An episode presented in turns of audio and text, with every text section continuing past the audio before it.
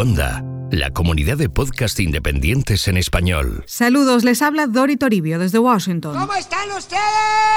Donde se han vivido unas semanas históricas. ¿Otra vez? Y sí, ya sé que esto no es la primera vez que lo digo y que es lo que se dice siempre, pero esta vez saben que tengo razón. Sí, seguro. Los tres primeros miércoles de 2021 han quedado marcados a fuego en la historia de este país y en la memoria de todos. Sí, pero no sé por qué Moe cierra los miércoles. El 6 de enero, con el asalto al Capitolio. ¡Uy, qué peligro! El 13, cuando el Congreso acusó a Donald Trump de incitación a la insurrección en el segundo impeachment de su presidencia. ¿Otra vez? Y el 20 de enero, la toma de posesión de Joe Biden como el presidente número 46 de Estados Unidos, que ya está en la Casa Blanca. will make America great again. Los hilos de Washington, America first. con Dori Toribio. Don't be rude. Tres episodios históricos y tres miércoles consecutivos. Empecemos por el primero. El 6 de enero era la fecha prevista para que el Congreso certificara las elecciones de Estados Unidos, que se celebraron el 3 de noviembre y que ganó Joe Biden con 306 votos electorales y más de 81 millones de votos, un récord absoluto para un ganador de los comicios, frente a los 232 votos electorales de Donald Trump y sus más de 74 millones de votos, otro récord para un presidente saliente. Normalmente después de las elecciones los estados tienen unos plazos de tiempo para cerrar el conteo de votos, hacer recuentos si hay que hacerlos y comunicar los resultados al colegio electoral, que aproximadamente un mes después suele certificar esos resultados como punto final al año electoral. Bueno, pues 2020 no fue así. El entonces presidente Donald Trump nunca aceptó la derrota y durante semanas habló de fraude electoral, de votos ilegales y de que le habían robado las elecciones, sin pruebas. If you count the legal votes, I easily win. If you count the illegal votes, they can try to steal Trump perdió todos los recuentos que solicitó, más de medio centenar de batallas legales en los tribunales, el Supremo le cerró la puerta dos veces, el Departamento de Seguridad Nacional dijo que habían sido las elecciones más seguras de la historia, su fiscal general William Barr añadió que no hubo fraude que alterara los resultados, lo mismo que repitió el Departamento de Justicia y el Colegio Electoral selló los resultados el 14 de diciembre, estado a estado. Sergeant Oswald Barnes, has the tally been completed? Yes, Lieutenant Governor. The electors have unanimously cast 16 votes for Joseph R. Biden. Todo fue bien, pero dio igual. Trump siguió con las acusaciones hasta el final, sobre todo en las redes sociales, porque prácticamente desapareció del ojo público. Muchos de sus seguidores le apoyaron y algunos republicanos en el Congreso y en el Senado. Así que cuando llegó el momento de que se cumpliera el trámite en el Capitolio de ratificar esos resultados, algo que suele ser un mero ritual democrático y una rápida votación, se habían convocado en Washington decenas de manifestaciones de partidarios del presidente incluidas protestas armadas de grupos violentos de ultraderecha. Y en el Mall de Washington, a mediodía, Trump se dirigió a los miles de asistentes.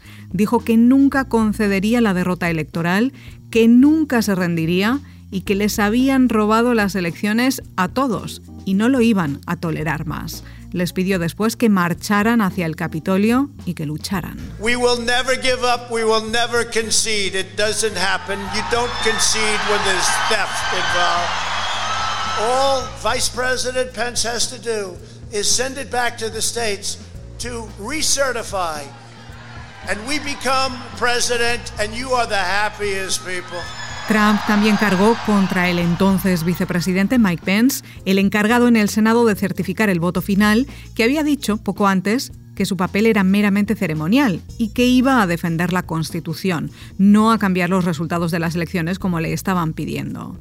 Así que los partidarios del presidente marcharon hacia el Capitolio, decenas de miles de personas, la tensión fue aumentando, así como los gritos y las cargas contra las barreras de seguridad. hasta que finalmente irrumpieron con violencia en un asalto a la sede del Poder Legislativo en el corazón de la capital estadounidense.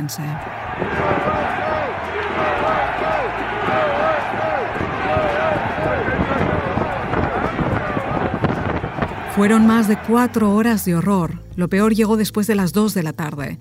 Cinco personas murieron, incluido un oficial de policía que estaba defendiendo el Capitolio. Decenas resultaron heridas y los congresistas y senadores tuvieron que esconderse donde pudieron. Mientras Trump, desde la Casa Blanca, no dijo absolutamente nada. Los ojos del país y del mundo no daban crédito a lo que estaba sucediendo. Una insurrección. Esto es CNN. This is CNN breaking news. This is uh, looking at inside. Oh, look at this. These protesters are inside Statuary Hall right now. You see the statues. This is a, a moment I never saw in my life. These individuals just rushed through security. They are inside Statuary Hall. This is a legendary, a legendary place uh, where all of us uh, who've covered Capitol Hill. It's hard to believe what we're seeing right there. They're just walking through. We're Capitol Police. Desde entonces, el FBI y la justicia estadounidense han abierto más de 200 casos de momento. Han detenido a decenas de personas, presentando cargos que van desde la entrada ilegal al robo de propiedad pública y material clasificado o el asesinato. Muchos casos están siendo extremadamente fáciles de resolver, según las autoridades, porque los propios responsables subieron vídeos a sus redes sociales. Y justo una semana después de ese asalto al Capitolio, el 13 de enero, la mayoría demócrata de la Cámara de Representantes empezó otro impeachment contra Donald Trump, al que acusaron de ser responsable de lo ocurrido presentaron un cargo, incitación a la insurrección, y fue rápido. La votación salió adelante con también 10 votos republicanos. On this vote, the ayes are 232, the nays are 197. The resolution is adopted. Without objection, the motion to reconsider is laid upon the table. La presidenta del Congreso, Nancy Pelosi, dijo que Trump era un peligro para la democracia y debía ser destituido y todos los congresistas condenaron la violencia. La diferencia estuvo en los que consideraban responsable a Trump de incitar con sus palabras a la turba violenta y los que le defendieron y consideraron que todo esto dividiría aún más al país. Otro impeachment a días de que dejara la presidencia. Pero los cargos se aprobaron y el juicio político aún está pendiente en el Senado, lo que abre muchas dudas aquí sobre cómo y para qué enjuiciar a un expresidente, ya que finalmente el miércoles 20 de enero, Trump salió de la Casa Blanca a las 8 de la mañana hacia Florida, sin hablar con Biden, sin recibirle en la Casa Blanca, sin felicitarle por su victoria o asistir a su toma de posesión que se celebró, como manda la Constitución, en el Capitolio, a las 12 del mediodía, justo dos semanas después del asalto. If you still disagree, so be it. That's democracy. That's America. The right to dissent peaceably within the guardrails of our republic is perhaps this nation's greatest strength. Yet hear me clearly disagreement must not lead to disunion. And I pledge this to you I will be a president for all Americans. Biden tomó posesión prometiendo ser el presidente de todos los estadounidenses. La democracia ha prevalecido, aseguró, justo después de que jurara el cargo también su número dos, Kamala Harris, que hizo historia como la primera mujer vicepresidenta de Estados Unidos y la primera persona negra y de ascendencia asiática en alcanzar el segundo cargo más importante del gobierno, que juró ante la jueza del Tribunal Supremo, Sonia Sotomayor, la primera magistrada hispana de la Corte. Kamala Davy Harris, do solemnly swear.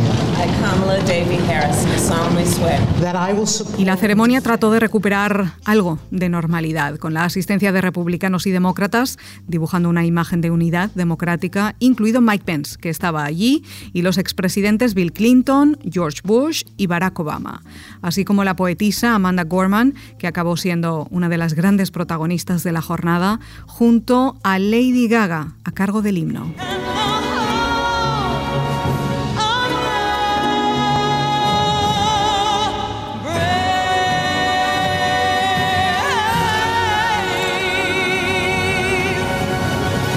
Pese a todo, no fue una toma de posesión como ninguna otra, en un Washington desierto, sitiado por las fuerzas de seguridad, con un despliegue de más de 25.000 unidades de la Guardia Nacional en el corazón federal de la ciudad por el miedo a nuevas convocatorias de violencia.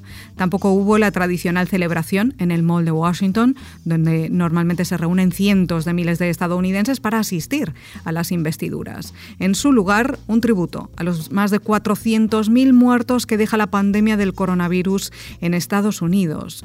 El tono de duelo y ausencias dominó una jornada histórica, otra más, y las que quedan. En los próximos días empezará el juicio político a Donald Trump en el Senado. No está claro que estén los votos suficientes, los 67 que hacen falta para declararle culpable, pese a que los demócratas tienen ahora el control de la Cámara Alta, pero por muy poco margen. Muchos republicanos han cerrado filas en torno al presidente frente a otros que no, como el líder republicano Mitch McConnell. Así que muchas cosas están en el aire, incluido el objetivo de un juicio político cuando Trump ya no está en la Casa Blanca. La respuesta a eso está en la enmienda 14 de la Constitución. El juicio político puede terminar, además de con una sentencia al expresidente, prohibiéndole presentarse a otro cargo público en el futuro. Los hilos de Washington con Dori Toribio. Pero también hay otros muchos interrogantes sobre si se puede llevar a cabo este juicio a Trump, que ya es un ciudadano privado, y esto genera mucha división y muchos debates, porque este país sigue así, dividido profundamente. Y eso no ha cambiado porque haya pasado ya el 20 de enero. La fractura, el desencuentro, el trampismo, todo esto de momento no se va a ninguna parte. Al menos no a corto plazo, desde luego. Aunque esta ciudad poco a poco ha ido recobrando la normalidad, reabriendo los perímetros de seguridad, ¡Menos mal! eliminando las vallas metálicas y con ya algo de vida en la calle. Saludos a mi amigo Manolo. Mientras se ha dado inicio a una nueva era, la de Joe Biden y Kamala Harris, Pues muy bien. que contaremos aquí, en los hilos de Washington. Hasta entonces, que tengan ustedes una estupenda semana. You're fired. Goodbye, everybody. Goodbye. Descubre nuevos podcasts en cuonda.com, la comunidad de podcast independientes en español.